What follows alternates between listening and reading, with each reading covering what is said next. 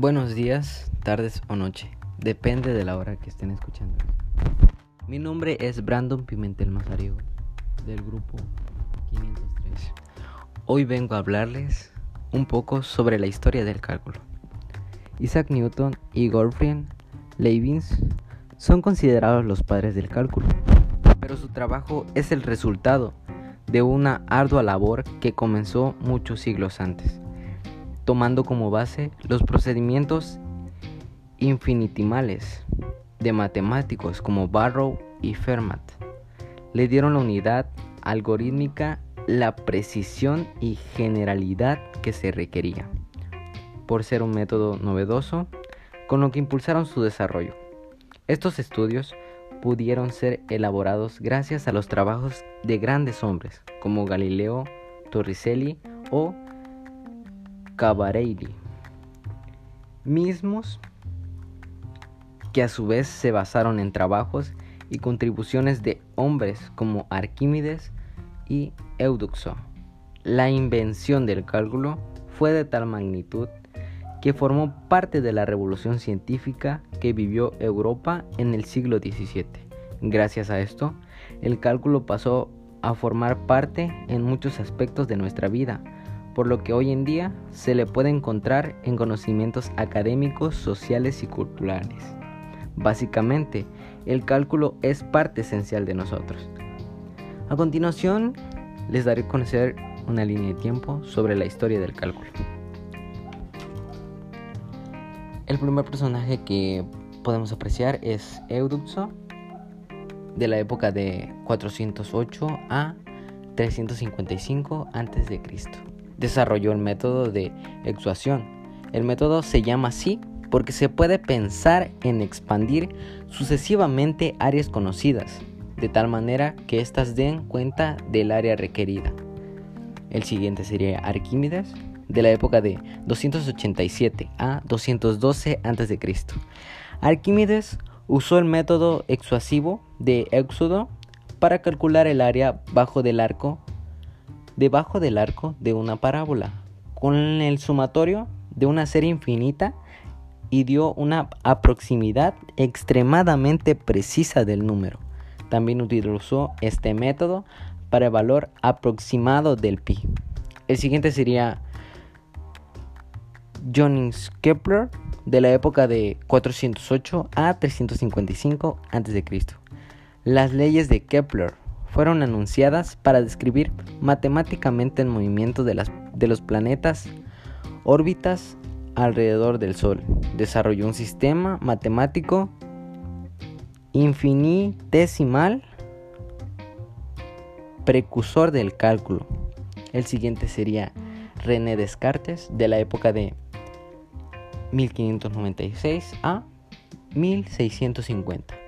La contribución más notable que realizó Descartes en el campo de las matemáticas fue la sistematización de geometría analítica. Fue también el primer matemático que intentó clasificar las curvas conforme al tipo de ecuaciones que las producen. Y él se le contribuye la utilización de las últimas letras del alfabeto para denotar las cantidades desconocidas y las primeras para las conocidas.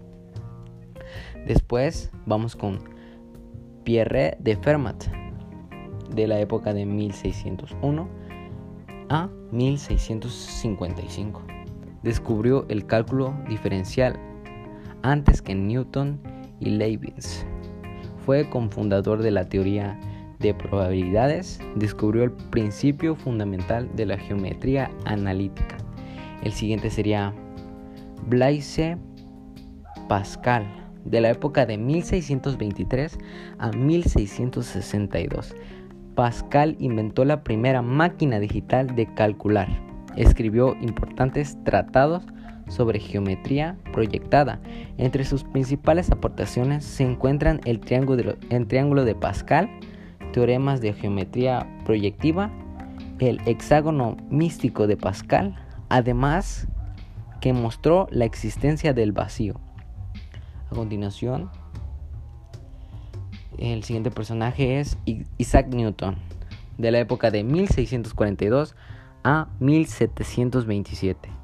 En 1664 descubrió los elementos del cálculo diferencial que llamaba fluxiones. Años más tarde, cuando se publicaron sus hallazgos, hubo, hubo una cierta duda acerca de si el matemático alemán Leibniz era considerado el creador del cálculo diferencial. Generalizó los métodos que se habían utilizado para trazar líneas tangentes a curvas y, y, para calcular el área encerrada bajo una curva. Newton desarrolló el teorema de binomio y las fórmulas de Newton. Cotes en el área de matemáticas. Es considerado uno de los padres del cálculo moderno. El siguiente sería Gottfried Leibniz, de la época de 1646 a 1716. En 1675 comenzó a trabajar sobre el desarrollo de su versión del cálculo infinitesimal independientemente de Newton el 21 de noviembre de 1675 escribió un, manuscrito usando por primera vez la notación con el siglo integral. Su notación es la que se emplea desde entonces y da la regla de la diferenciación de un producto. También descubrió el sistema binario, fundamento de virtualmente todas las arquitecturas de las computadoras actuales. El siguiente sería Guillaume de Hospital, de la época de 1661 a 1704. Aportó la primera exposición completa del cálculo infinitesimal en una obra Análisis de las infinitamente pequeñas para el entendimiento de líneas curvas. También se le atribuye las reglas de diferenciación para las funciones algebraicas, con ayuda del cálculo diferencial, encuentra las tangentes de todo tipo de curvas. El siguiente sería Leonard Euler, de la época de 1707 a 1787. Euler desarrolló la teoría de las funciones trigonométricas, trigonométricas y logarítmicas. En 1728 introdujo la notación para definir la base de los algoritmos naturales en una obra Introducción al cálculo infinitesimal publicada en 1748. Determinó que el pi está relacionado como la exactitud al clásico problema de la cuadratura del círculo. El siguiente sería María Gaetana Axeni, de la época de 1718 a 1799. Aportó el primer libro de texto que trató conjuntamente el cálculo diferencial y el cálculo integral, e explicitando la naturaleza de problemas inversos con sencillez y claridad. El siguiente personaje es Joseph Lois de Lagrange suyo en el término no deriva y la notación x que se utiliza para designar la derivada de una función. Entre sus aportaciones al cálculo se puede mencionar la ecuación diferencial de Lagrange, las ecuaciones de movimiento de Lagrange, la fórmula de, de la, la interpolación de Lagrange, la intensidad la identidad de Lagrange, los multiplicadores de Lagrange y el principio de Lagrange. Estudió también mecánica analítica. El siguiente sería Carl Friedrich Gauss, de la época de 1777 a 1855. Una de las mayores aportaciones al cálculo integral que realizó Gauss fue la introducción de esta función conocida comúnmente como la campana de Gauss. Muchas variables aleatorias continuas presentan una función de densidad cuya gráfica tiene forma de campana. El siguiente sería Augustin Lois Cauchy, de la época de 1789 a 1857. Aportó las fórmulas y los teoremas de integración y las ecuaciones diferenciales de Cauchy-Riemann. Trabajó en dar una definición precisa de función continua y no y noción precisa del límite. El siguiente sería Carl Weierstrass de la época de 1815 a 1897. Aportó las definiciones de continuidad, límite y derivada de una función, que se siguen usando hoy en día. Esto le permitió demostrar un conjunto de teoremas que estaban sin demostrar, como el del valor medio del teorema de Balsona, Weierstrass y el teorema de Heine-Borel. El siguiente personaje es Bernard Riemann, de la época de 1827 a 1866.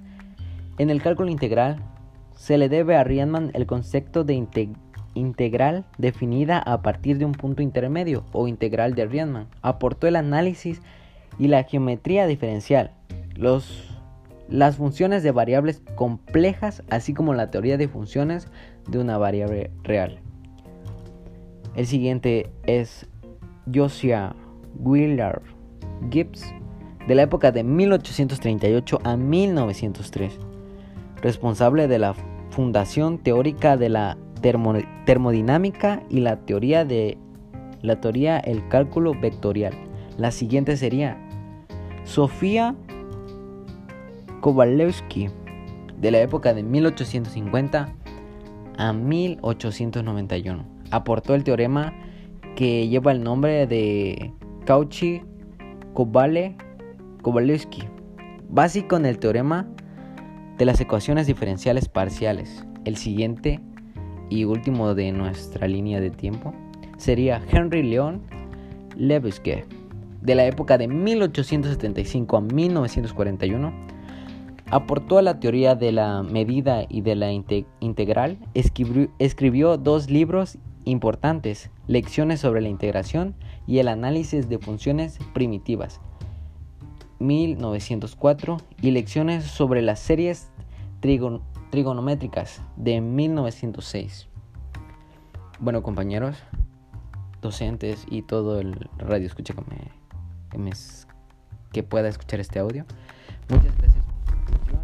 Espero que haya, este podcast haya enriquecido su conocimiento sobre el cálculo. Nada más que decir, me despido. Muchas gracias.